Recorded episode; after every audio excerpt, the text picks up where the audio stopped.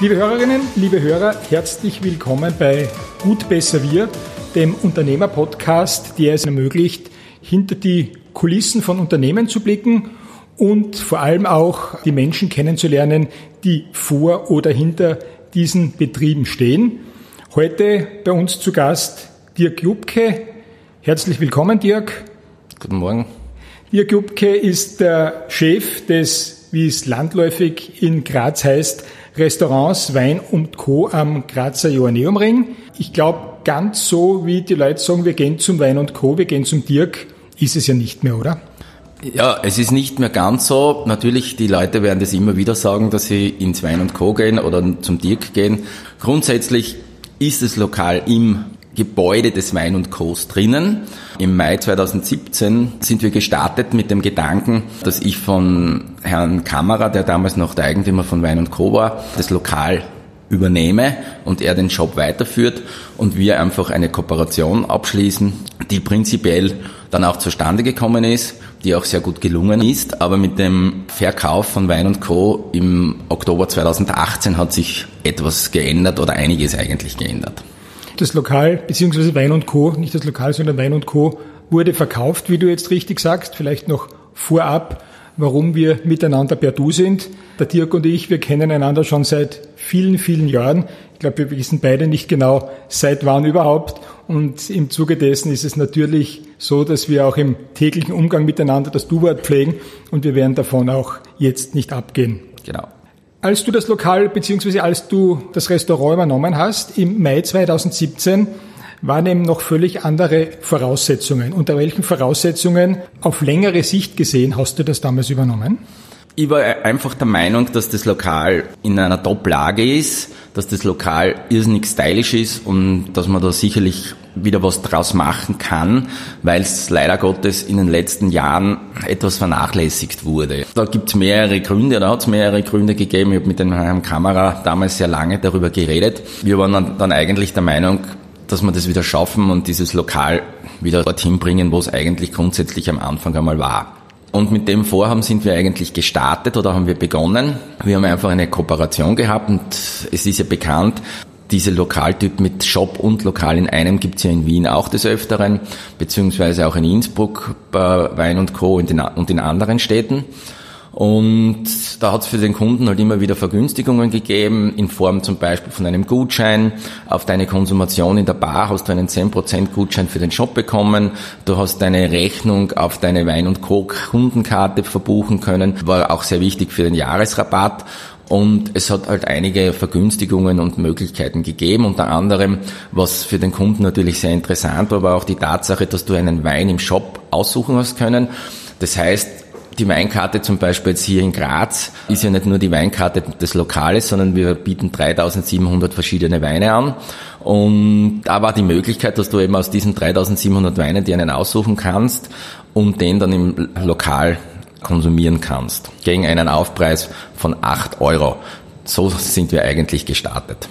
Jetzt hat sich das geändert. Das heißt, wenn jetzt Kunden ins Lokal kommen, die das gewohnt sind, die schon eine gewisse Zeit lang nicht mehr hier waren und glauben, das Ganze ist weiterhin so, wie sie es gewohnt waren, gibt es da ab und zu kleinere Diskussionen diesbezüglich?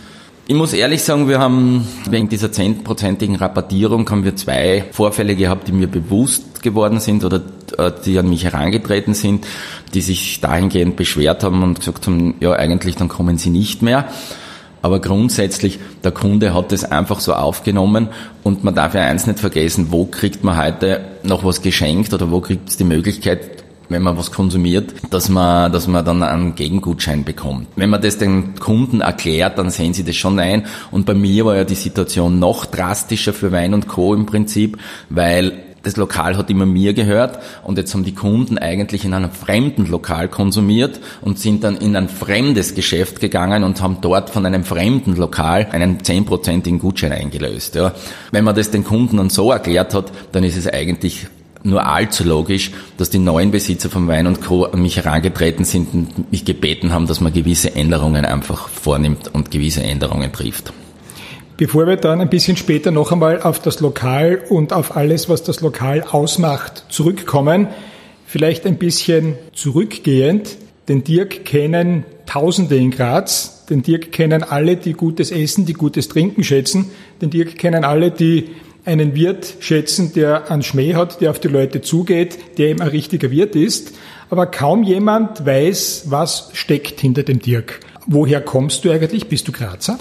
Ich bin in Graz geboren, 1970, bin in die Schule gegangen, Volksschule, Mittelschule, habe die Mittelschule dann aber abgebrochen, aufgrund der Tatsache, weil ich schon eigentlich seit meinem 16. Jahr neben meiner Schulzeit immer aktiv in der Gastronomie gearbeitet habe, und zwar im Grazer Kongress als Student bzw. als Schüler und habe dann einfach gesehen, ja, die Schule, das ist leider Gottes nichts für mich und ich muss einfach in der Gastronomie bleiben, weil mir hat das einfach gefallen. Ich habe gesehen, ich komme bei den Gästen gut an. Ich habe Leute gern um mich und es war einfach eine schöne Zeit und ist eine schöne Zeit. Und ich habe einfach beschlossen, ich gehe in die Gastronomie bzw. bleibe in der Gastronomie. Das heißt, du hast beschlossen, du bleibst in der Gastronomie, aber wenn man als Schüler in einem gastronomischen Betrieb mitarbeitet, ist es zwar ein erster Schritt, ist es zwar eine gewisse Basis, aber das bedeutet ja noch nicht, dass man selbstständiger Unternehmer wird. Wie hat sich das ergeben? Nein, das war dann ganz eine lustige Geschichte schlussendlich. Ich habe dann einfach im Grazer Kongress bei den ganzen Bällen und bei den ganzen Veranstaltungen ausgeholfen bzw. gearbeitet und habe mich immer mehr emporgearbeitet und habe immer mehr oder größere Verantwortung bekommen oder größere Stationen bekommen und habe dann beschlossen, ja, nachdem ich das ja nicht gelernt habe, ich habe ja keine Lehre abgeschlossen in der Gastronomie, bin dann auf Saison gegangen war in Tirol und hatte dann das Glück, dass ich nach ein paar Jahren auf Saison habe ich meine Frau kennengelernt, die leider Gottes mittlerweile meine Ex-Frau ist. Aber das passiert halt so im Leben. Das Leben spielt halt manchmal nicht so, wie man möchte. Und wir haben dann in Tirol einen Betrieb gegründet, zusammen, den es heute noch gibt. Das ist eine Skihütte in Serfaus Fisladis bei der Mittelstation. Meine Kinder, die mittlerweile 21 und 22 sind, sind in der glücklichen Lage, dass es diesen Betrieb noch immer gibt. Und ich bin wirklich sehr, sehr stolz auf meine Kinder. Ich bin ein wirklich stolzer Vater, weil diese beiden Burschen, die führen diesen Betrieb mit ihrer Mutter, natürlich mit Unterstützung von ihrer Mutter, aber in wirklich ausgezeichneter Manier. Hast du noch Kontakt zu diesem Betrieb oder ausschließlich zu deinen Kindern? Wenn ich dort bin, dann schaue ich immer wieder oder, oder besuche den Betrieb, tut mir manchmal im Herzen weh, dass ich nicht mehr dort sein kann. Aber trotzdem verbindet es mich mit Stolz, dass, man, dass meine Ex-Frau und ich damals eben beschlossen haben bei der Scheidung, dass wir den Betrieb nicht verkaufen, sondern dass ich einfach das zurücklasse in dem Sinne und, und neu starte, dass die Kinder wirklich einmal eine Basis haben, wenn sie in das entsprechende Alter kommen. Mein jüngerer Sohn, der Dimitri, muss ich sagen, und deswegen habe ich mit dem Betrieb dahingehend eigentlich nach wie vor Bildkontakt, weil der ruft mir wirklich jeden Tag an, manchmal sogar zwei oder dreimal und erzählt mir, wie es läuft, wie es geht und was er macht. Aber wie gesagt, das verbindet mir alles wirklich mit sehr viel Stolz. Das ist durchaus verständlich. Vom Stolz allein kann man als Vater zwar emotional leben, aber nicht pekuniär. Wie ging es dann weiter? Von Tirol offensichtlich wieder zurück in die Steiermark. Ja, von Tirol bin ich dann wieder zurück in die Steiermark. Und das ist eben die lustige Geschichte, weil ich war dann Tennisturnier im Center West war das damals, glaube ich, noch am Dach. Hab dann durch Zufall durch meine Schwester den Herrn Pferzinger kennengelernt. Und der Herr Pferzinger war Geschäftsführer von der Revita. Wie er noch Eigentümer der Revita war, hat die Revita die Gastronomie im Grazer Kongress und im Casino betrieben und eben ein Catering-Unternehmen gehabt. Ich bin dann mit ihm ins Gespräch gekommen und das Witzige war, er hat jemanden gesucht, seine rechte Hand mehr oder weniger. Ich habe auch einen Job gesucht. Dann haben wir uns zusammengesetzt und dann haben wir gesagt, okay, probieren wir's. Und so bin ich dann eigentlich wieder zu meinen Wurzeln zurückgekommen und habe dann bei der Revita einige Jahre gearbeitet, bin dann auch Geschäftsführer dort gewesen und bin eigentlich dadurch auch ins Catering-Geschäft wieder zurückgekommen, zu meinen Wurzeln wieder zurück. Dann waren es einige Jahre Revita. Der nächste Schritt war dann? Eigentlich wollte ich dann die Revita kaufen vom Herrn Pferzwinger. Am allerletzten Tage, leider Gottes, ja, ist es leider zu einem Disput gekommen zwischen ihm und mir, was mir eigentlich sehr leid getan hat. Ich glaube, im Nachhinein ihm auch. Aber es ist, war ihm so und es ist ihm so. Und durch einen glücklichen Zufall hat sich wieder sofort was ergeben. Und zwar waren dann das Maria Magdalena in Graz am Eisernen Torwart zum Kaufen ich hatte da wieder Glück, habe einen Investor gefunden, der mir das Geld sofort zur Verfügung gestellt hat und der gesagt hat, du Dirk, wenn ich es mache, wenn ich Geld investiere, dann investiere ich es mit dir. Dann habe ich mehr oder weniger als Geschäftsführer in der Gesellschaft das Maria Magdalena übernommen. Aber ohne Hilfe von dem Investor wäre das damals in keinster Weise möglich gewesen. Wann war das? Der Beginn Maria Magdalena ist jetzt elf Jahre her. Das heißt, wenn wir unsere Volksschulmathematik zusammenrechnen, ja. war das 2008. Genau. Maria Magdalena hat es dann offensichtlich neun Jahre in deinem Leben gegeben. Na, Maria Magdalena hat es dann acht Jahre gegeben, und zwar genau auf den Tag genau acht Jahre. Und nach acht Jahren war eben die Situation die, dass wir gesagt haben, okay, es ist jetzt was zum Investieren, es ist was zu machen. Und ich bin dann an den Investor herangetreten und habe gesagt, du Ronny, wie schauen wir aus? Machen wir, investieren, investieren wir was oder investierst du vor allem was? Er hat gesagt, er hat eigentlich keinen Bock mehr oder er möchte auch was anderes machen oder was Neues machen. Vor allem er hat sich in der Zwischenzeit in der Gastronomie eigentlich auch selbst einen guten Namen gemacht, hat mit seinen Betrieben genug zu tun gehabt und hat dann gesagt, du, lass wir es einfach und verkaufen wir es. Wir haben Gott sei Dank einen Käufer gefunden, haben uns dann geschäftlich getrennt, aber sind nach wie vor privat sehr, sehr eng verbunden und gut befreundet. Wie emotional ist man da, wenn man ein Lokal, das man so lange geführt hat, das so lange ein Stück des eigenen Ichs war, wo Menschen in dieser Stadt, mich beziehungsweise in dem Fall dich, so lange damit absolut in Verbindung gesetzt haben, wenn man das auf einmal loswerden muss? Ja, es war natürlich am Anfang sehr emotional, aber es war dann wirklich ganz eine absurde Geschichte, weil der Käufer, der das uns abkaufen wollte oder schlussendlich dann abgekauft hat, da hat es mit dem Hauseigentümer immer wieder vertraglich ein bisschen Schwierigkeiten gegeben und wir haben eigentlich gesagt, ja mit 1. Jänner verkaufen wir. Dann habe ich eine riesen Abschiedsfeier gemacht. Die Leute sind alle gekommen und das war schon, der erste Abschied war schon sehr emotional und, und ich habe geweint und teilweise haben sogar Gäste geweint und was weiß ich was. Wir wollten dann mit Jänner zusperren und dann hat es geheißen, die sind sich noch immer nicht einig, der Hausbesitzer und der neue Käufer. Wir lassen noch offen. Dann haben wir auf einmal wieder aufgesperrt dann haben die Gäste natürlich waren ein bisschen verwirrt und haben gesagt, ja, bist du jetzt noch immer da? Und dann habe ich gesagt, ja, ein bisschen noch. Und dann hat es geheißen, ja, Ende März sperren wir zu, ganz fix, jetzt ist alles erledigt, machen wir. Machen wir wieder Abschiedsfeier, wieder sehr emotional. Dann ist es der Verkauf wieder nicht zustande gekommen, hat sich wieder verzögert. Dann haben wir weiter, wieder weitergemacht. Dann hat es geheißen, ja, Ende April. Dann haben wir Ende April, dann haben wir wieder Party gemacht. Da ist dann fast niemand mehr gekommen, weil die Leute schon gesagt haben, du, ich mein, äh, du bist kein schlechter Geschäftsmann, aber irgendwann äh, verlierst die Glaubwürdigkeit mit, deinem, mit deiner Zusperrerei. Es war dann aber schlussendlich so, dass man dann mit Juni, dass der Deal dann tatsächlich über die Bühne gegangen ist, Gott sei Dank natürlich auch. Und da war dann der letzte Tag, wo du das letzte Mal den Schlüssel von deinem Lokal überdrehst. Es war nicht angenehm, aber dadurch, dass ich mich schon so oft verabschiedet habe und dass ich diese Situation schon so oft durchgespielt gehabt habe in, mit diesem Lokal, war es dann eigentlich nicht so schlimm und im Prinzip, man muss aber von gewissen Dingen loslassen können. Das war im Juni 2016. Genau. Das heißt, dann haben wir ein knappes Jahr bis zur Übernahme des Lokals, das du jetzt führst. Genau. Was ist in dieser Zeit passiert? Wolltest du Auszeit nehmen? Hast du eine genommen? Hast du gesucht? Wie hat sich das abgespielt? Ich wollte mir eine Auszeit nehmen. Der Gedanke war vielleicht sogar mal wieder ganz was anderes zu probieren. Ich habe dann bis August so gesucht, geschaut ein bisschen, natürlich mir ein bisschen erholt und ausgerostet. Im August ist dann der René Young an mich herangetreten, dem das Café Glockenspiel gehört und hat ihn gefragt, du willst mir nicht mein Kaffee abkaufen, willst nicht mit mir was machen? Und dann habe ich dort langsam so ein bisschen zum Arbeiten angefangen und ist es dann aber immer mehr und immer mehr geworden. Und dann haben wir uns darauf geeinigt, dass wir mit, mit Ende des Jahres, dass wir eine Übergabe machen. Und die ist dann aber schlussendlich nicht zustande gekommen, weil wir uns nicht geeinigt haben.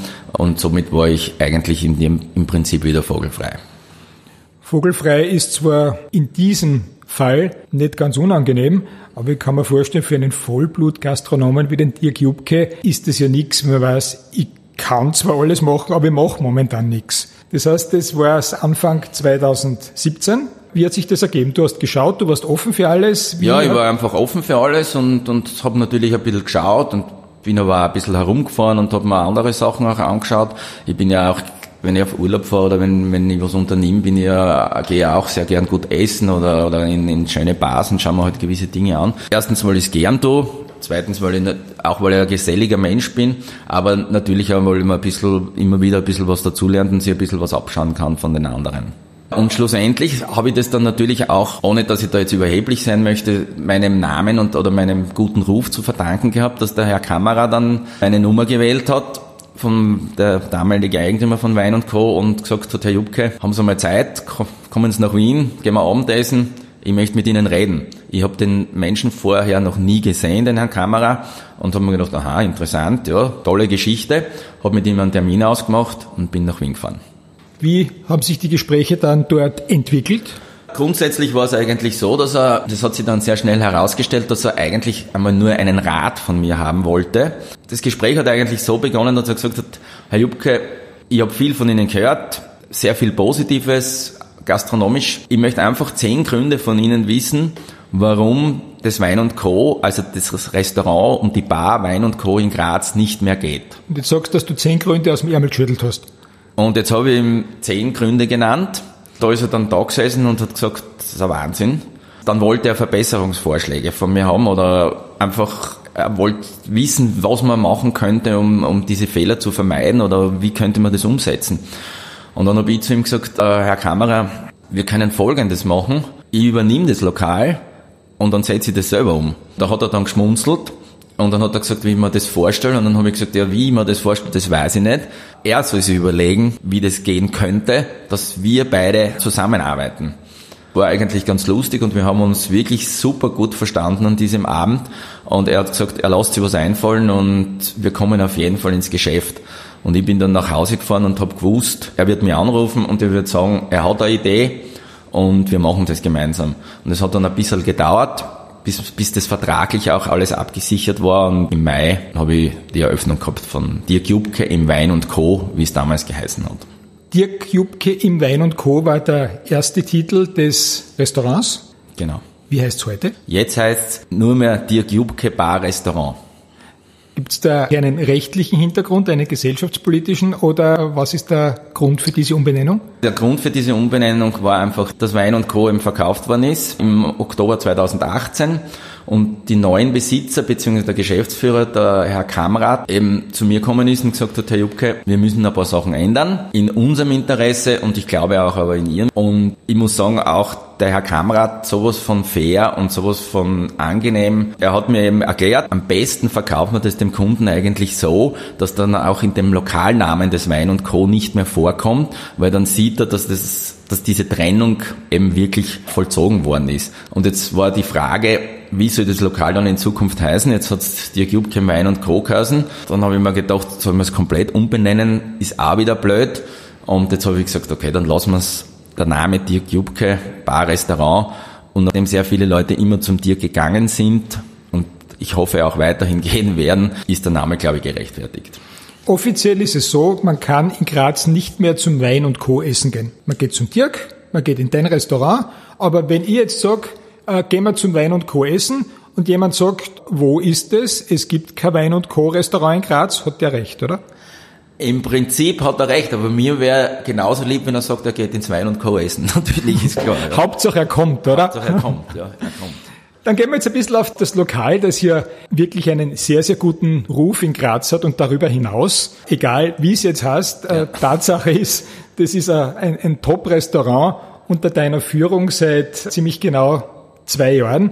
Was ist denn das Geheimnis? Was hast du diesem Restaurant von vornherein einatmen wollen und was ist dir gelungen, von deinen Ideen umzusetzen? Ich habe natürlich das Glück, dass ich einen riesengroßen Bekanntenkreis, einen riesengroßen Stammkundenkreis habe und wenn ich schon jetzt da sitze, dann möchte ich mich natürlich auch bei denen einmal für diese Treue bedanken und es war am Anfang wirklich ein Wahnsinn, wie viele Leute mir nachgegangen sind und mich regelrecht auch gesucht haben. Also das war wirklich für mich ein Wahnsinn und berührt mich natürlich und dafür bin ich aber sehr, sehr dankbar. Ich habe dann einfach probiert, ein bisschen was von Maria Magdalena auch in dieses Lokal mit zu ziehen. Ja. Zum Beispiel? Unter anderem natürlich einmal meine Mitarbeiter in der Küche, wie die gehört haben, dass ich da jetzt dieses Lokal übernehme, mich sofort angerufen und gesagt haben, du, kann ich wieder anfangen bei dir, kann ich wieder kommen. Das hat mich natürlich auch sehr gefreut, weil ich bin ja nicht immer der angenehmste Chef. Ich kann ja auch sehr unangenehm sein, wobei mir das in den letzten Jahren eigentlich sehr abgewöhnt habe. Aber es ist ganz lustig, auch äh, diese Geschichten zu hören, wenn man Mitarbeiter von früher trifft. Ich gesagt haben, also ein Wahnsinn, wie, wie sie schreien haben können oder wie sie cholerisch waren. Aber das war halt damals so, weil du hast einfach bei Veranstaltungen oft 100 100, 150 Mitarbeiter gehabt und ja, da bist halt zwischendurch einmal auszuckt. Und ich sage immer das Beispiel, heute habe ich 13 Mitarbeiter und ich glaube, diese 13 Mitarbeiter, die sind aber wirklich bereit, für mich sehr, sehr viel zu tun. Es ist angenehm, wenn du 13 Mitarbeiter hast, die dich lieben, als wenn du 150 Mitarbeiter hast, die dich hassen. Weil es gibt ja auch einen Gast, der nicht nur wegen mir kommt, sondern der kommt auch wegen meiner Mitarbeiterin oder wegen meinem Mitarbeiter oder der kommt auch, weil er weiß seit Jahren, da ist der Küchenchef, der kocht dieses und jenes und auf das kann ich mich verlassen und der hat es immer so gemacht und wird es auch in Zukunft so tun. Und jetzt habe ich natürlich ein bisschen die Karte von Maria Magdalena ins Wein und Co. mitgenommen, habe das ein bisschen angepasst und habe dem Lokal einfach wieder ein bisschen einen Schick gegeben und wieder ein bisschen ein Flair gegeben und das hat eben eigentlich sehr, sehr gut funktioniert. Wir haben ein super stylisches Lokal und wir haben lässige Bilder hängen und es schaut toll aus und es ist einfach eine Bewegung drinnen und es ist ein Leben wieder da. Wenn du die Karte ein bisschen analysieren würdest, in welche Richtung geht die? Wo hast du dich positioniert? Ja, wir haben eigentlich bisschen gemischt natürlich. Wir haben immer wieder eine Monatskarte, wo wir auf, auf die saisonalen Produkte eingehen. Wir haben zwei Mittagsmenüs, die wir anbieten, ein vegetarisches und ein unter Anführungszeichen normales, also mit äh, Fleischgericht in dem Sinn. Und wir haben eben unsere Standards, für die wir eben bekannt sind. Das ist eben unser Caesar Salad, der angeblich in Graz der beste sein soll. Das sind unsere Bene Arabiata und das sind unsere Calamari, für die wir auch sehr bekannt sind und die einfach sehr, sehr gern gegessen werden. Öffnungszeiten? Wir sperren jetzt um 11 Uhr auf. Ab 11.30 Uhr kannst du bei uns Mittagessen. Küche haben wir bis 21.30 Uhr durchgehend und das machen wir von Montag bis Samstag und am Sonntag haben wir Ruhetag. Sonntag Ruhetag ist ja in Graz nichts Außergewöhnliches, um das einmal vorsichtig auszudrücken? Ja, mittlerweile, muss ich ehrlich sagen, gibt's immer mehr und mehr Lokale, die am Sonntag jetzt auch schon aufsperren. War das oder ist das für dich keine Alternative? Na, eigentlich muss ich ehrlich sagen, ist es keine Alternative, weil natürlich denke ich da auch ein bisschen an mich, weil du hast trotzdem einen Tag, wo du ein bisschen wieder runterkommst, auch für die Personalsituation, wie bekomme ich ja Personal oder beim Bewerbungsgespräch, wenn es einmal heißt, am Sonntag hast fix frei, dann ist das schon einmal ein ganz dicker, dicker Bonus. Der dicke Bonus ist für viele wahrscheinlich auch einen renommierten Chef zu haben, zu wissen, dieser Chef, der sie auskennt, der ein Wirt ist, Drum jetzt meine konkrete Frage, was macht denn einen richtigen Wirt aus? Ich glaube, das Wichtigste ist, wenn der Gast bei der Tür reinkommt. Das ist für mich mal das Um und Auf. Es gibt kaum einen Gast, dem ich als Wirt nicht die Hand schüttle. Das ist für mich mal ein Zeichen, dass der Gast aufgenommen worden ist und dass man ihn registriert hat. Und das ist einfach der Respekt, den ich dem Gast gleich beim Eintritt in mein Lokal entgegenbringe. Und es kommt eigentlich bei den Gästen sehr, sehr gut an. Und es gibt auch sehr, sehr viele, die mich darauf ansprechen und sagen, also es gibt selten jemanden, der wirklich jedem die Hand gibt und gehe eben permanent durch mein Lokal durch, selbst wenn ich in der Küche bin. Ich gehe dann einmal raus, begrüße die Leute, frage, ob es geschmeckt hat, wie es ihnen geht. Einfach ein bisschen ein Smalltalk. Der Gast braucht einfach eine Ansprache. Auch wenn vier Leute am Tisch sitzen und wenn sie sich gerade unterhalten, man kann trotzdem in das Gespräch einsteigen und kurz mitreden. Natürlich ein bisschen ein Schmäh und jeder weiß, dass ich selber von Herzen gerne lache und auch im privaten Bereich auf Partys, so unter Anführungszeichen, ich war das halt früher einmal in der Schule und dann war das eigentlich mein ganzes Leben. Ich war immer so ein bisschen der, der die Stimmung gemacht hat, sagen wir Clown unter Anführungszeichen. Mein Traumberuf wäre ja eigentlich Clown beim Zirkus gewesen und jetzt bin ich so ein bisschen in diesem Zirkus hier wahrscheinlich.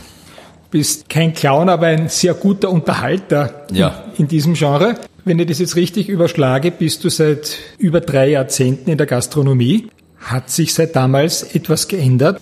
Ja, es hat sich wahnsinnig viel geändert natürlich. Das ist unglaublich. Man lebt diese Veränderung ja tagtäglich mit. Die Mitarbeiter sind nicht mehr bereit, so viel zu arbeiten, wie wir früher gearbeitet haben, weil ich weiß noch, wie ich auf Saison gegangen bin. Ja, denn wie das erste Mal da in Tirol war, das ich in meinem Leben nicht vergessen. Ich habe mir gedacht, Saison, ja super, gehe auf Saison. Ich habe ein Inserat gelesen in Salzburger Nachrichten, eben, äh, dass ein Hotel in Tirol einen Barchef sucht und wie ich vorhin eben erzählt habe, aufgrund meiner Nicht-Ausbildung war ich relativ weit entfernt, ein Barchef zu sein. Aber nachdem ich immer sehr mutig war und nachdem ich immer sehr viel Selbstvertrauen gehabt habe, habe ich mich dort beworben. Der schreibt mir dann zurück, beziehungsweise ruft mich an, sagt dann, ja, ich kann kommen. Aber ich soll ihm vorher Zeugnisse schicken. Damals war mein E-Mail-Verkehr noch nicht so ausgestattet. Damals gab es noch Faxgeräte. Ich bin dann zu einem Freund von mir ins Büro gegangen und dann habe ich zu ihm gesagt, ich habe mich da jetzt beworben und könnte Barkeeper werden, aber ich habe ein Problem, Uli. Das war ein väterlicher Freund von mir. Der Uli sagt dann, ja, wo hast du ein Problem? Sag ich, ja, du, ich, du weißt, ich habe ja keine Zeugnisse. Und dann hat er zu mir gesagt, ja und? Mir fällt da schon was ein. Was will er? Ja, ich soll ihm, da die, ich soll ihm die Zeugnisse faxen. Und dann sagt er, ja, okay, dann faxen wir mal. Und dann haben wir ihm lauter weiße Blätter gefaxt. Ja. Dann hat mir der Hotelchef dort angerufen und dann sagt er zu mir, ja, irgendwo stimmt nicht mit ihrem Faxgerät, weil es kommen nur weiße Zetteln. Und ich habe dann gesagt, ja, boah, dann muss was mit ihrem Faxgerät nicht stimmen, weil wir schicken das ganz normal durch. Dann hat er gesagt, ja, bitte noch einmal. Dann haben wir wieder weiße Platteln durchgefaxt. Dann hat er, hat er wieder angerufen und hat er gesagt, ja, vergessen Sie es, bringen Sie die Zeugnisse mit, wenn Sie kommen. War noch kein richtiger Trost, oder? Nein, war noch nicht ganz. Dann habe ich mir gedacht, ja, ich schaffe das, ich schaffe das schon. Bin nach Tirol, komme dann in dem Hotel an, habe meine Ski mitgenommen damals, weil ich mir gedacht habe, ja, wenn ich frei habe, gehe ich Skifahren. Und dann lerne ich den Herrn Sen, hat er damals geheißen, kennen. Und der war ungefähr zwei Meter, zehn, ein Bär von einem Menschen. Und da war ich schon ein bisschen eingeschüchtert, weil ich mir gedacht habe, wenn der mir jetzt nach einem Zeugnis fragt, wird es schwierig. Seine erste Frage war auch, wo sind die Zeugnisse? Und dann habe ich gesagt, ma, die habe ich jetzt vergessen. Genau jetzt weiß ich, das habe ich vergessen. Dann sagt er, aber Hauptsache, wir haben die Ski mit. Und dann habe ich gesagt, ja, sicher habe ich die Ski mit. Hat er gesagt, was willst du mit den Skiern? Und dann habe ich gesagt, ja, wenn ich frei habe, gehe ich Skifahren. Hat er gesagt, du wirst nie frei haben. So hat eben meine Saisonzeit damals begonnen und es hat eben keinen freien Tag gegeben und es hat eben keine Möglichkeit gegeben, sie auch nur annähernd auszuruhen, weil wir haben sieben Tage in der Woche durchgearbeitet und das fünf Monate lang und da hat es nichts anderes gegeben als arbeiten, arbeiten, arbeiten. Wenn du heute einen Saisonbetrieb hernimmst, die haben eine ganz normale Fünf-Tage-Woche, arbeiten ihre acht Stunden am Tag und haben das dann beendet. Natürlich haben wir de dementsprechend mehr Geld wahrscheinlich verdient, als es heute der Fall ist. Aber eben aufgrund dieser, dieser Gesetze und dieser ganzen Bestimmungen, die man da einhalten muss, ist es natürlich schwierig, diese ganzen Arbeitsprozesse von früher zu verstehen. Es hat sich natürlich auch das Essen- und Trinkverhalten der Gäste sehr, sehr stark verändert. Man isst viel, viel bewusster, glaube ich, mittlerweile. Man trinkt viel bewusster. Also man muss sich schon auf den Gast sehr, sehr einstellen und dem Gast sehr, sehr entgegenkommen. Und man kann nicht einfach sagen, heute gibt's das, sondern man muss wirklich überlegen, was ist der Trend. Das Weintrinken ist ganz ein anderes geworden wie früher. Es fehlt vielleicht teilweise auch ein bisschen die Strenge und die Disziplin. Am meisten gelernt habe ich eigentlich in der Gastronomie von meiner Schwiegermutter und in weiterer Folge dann eigentlich vom Herrn Pferzinger, der mir wirklich sehr, sehr viel beigebracht hat, aber bei dem bin ich wirklich durch eine Schule gegangen, also die wünsche ich nicht jedem. Eine Schule, die man nicht jedem wünscht, ist einerseits eine, die vielleicht äh, Spuren hinterlassen hat, aber andererseits, wie du ja gesagt hast, eine, die nachhaltig wirkt und das im positiven Sinne. Na, auf jeden Fall, natürlich. In der Situation, wo diese Sachen passiert sind, denkst du natürlich, das gibt's ja nicht, oder? Aber im Nachhinein betrachtet oder mit dem heutigen Wissen sage ich, ja, eigentlich prinzipiell hat er recht gehabt.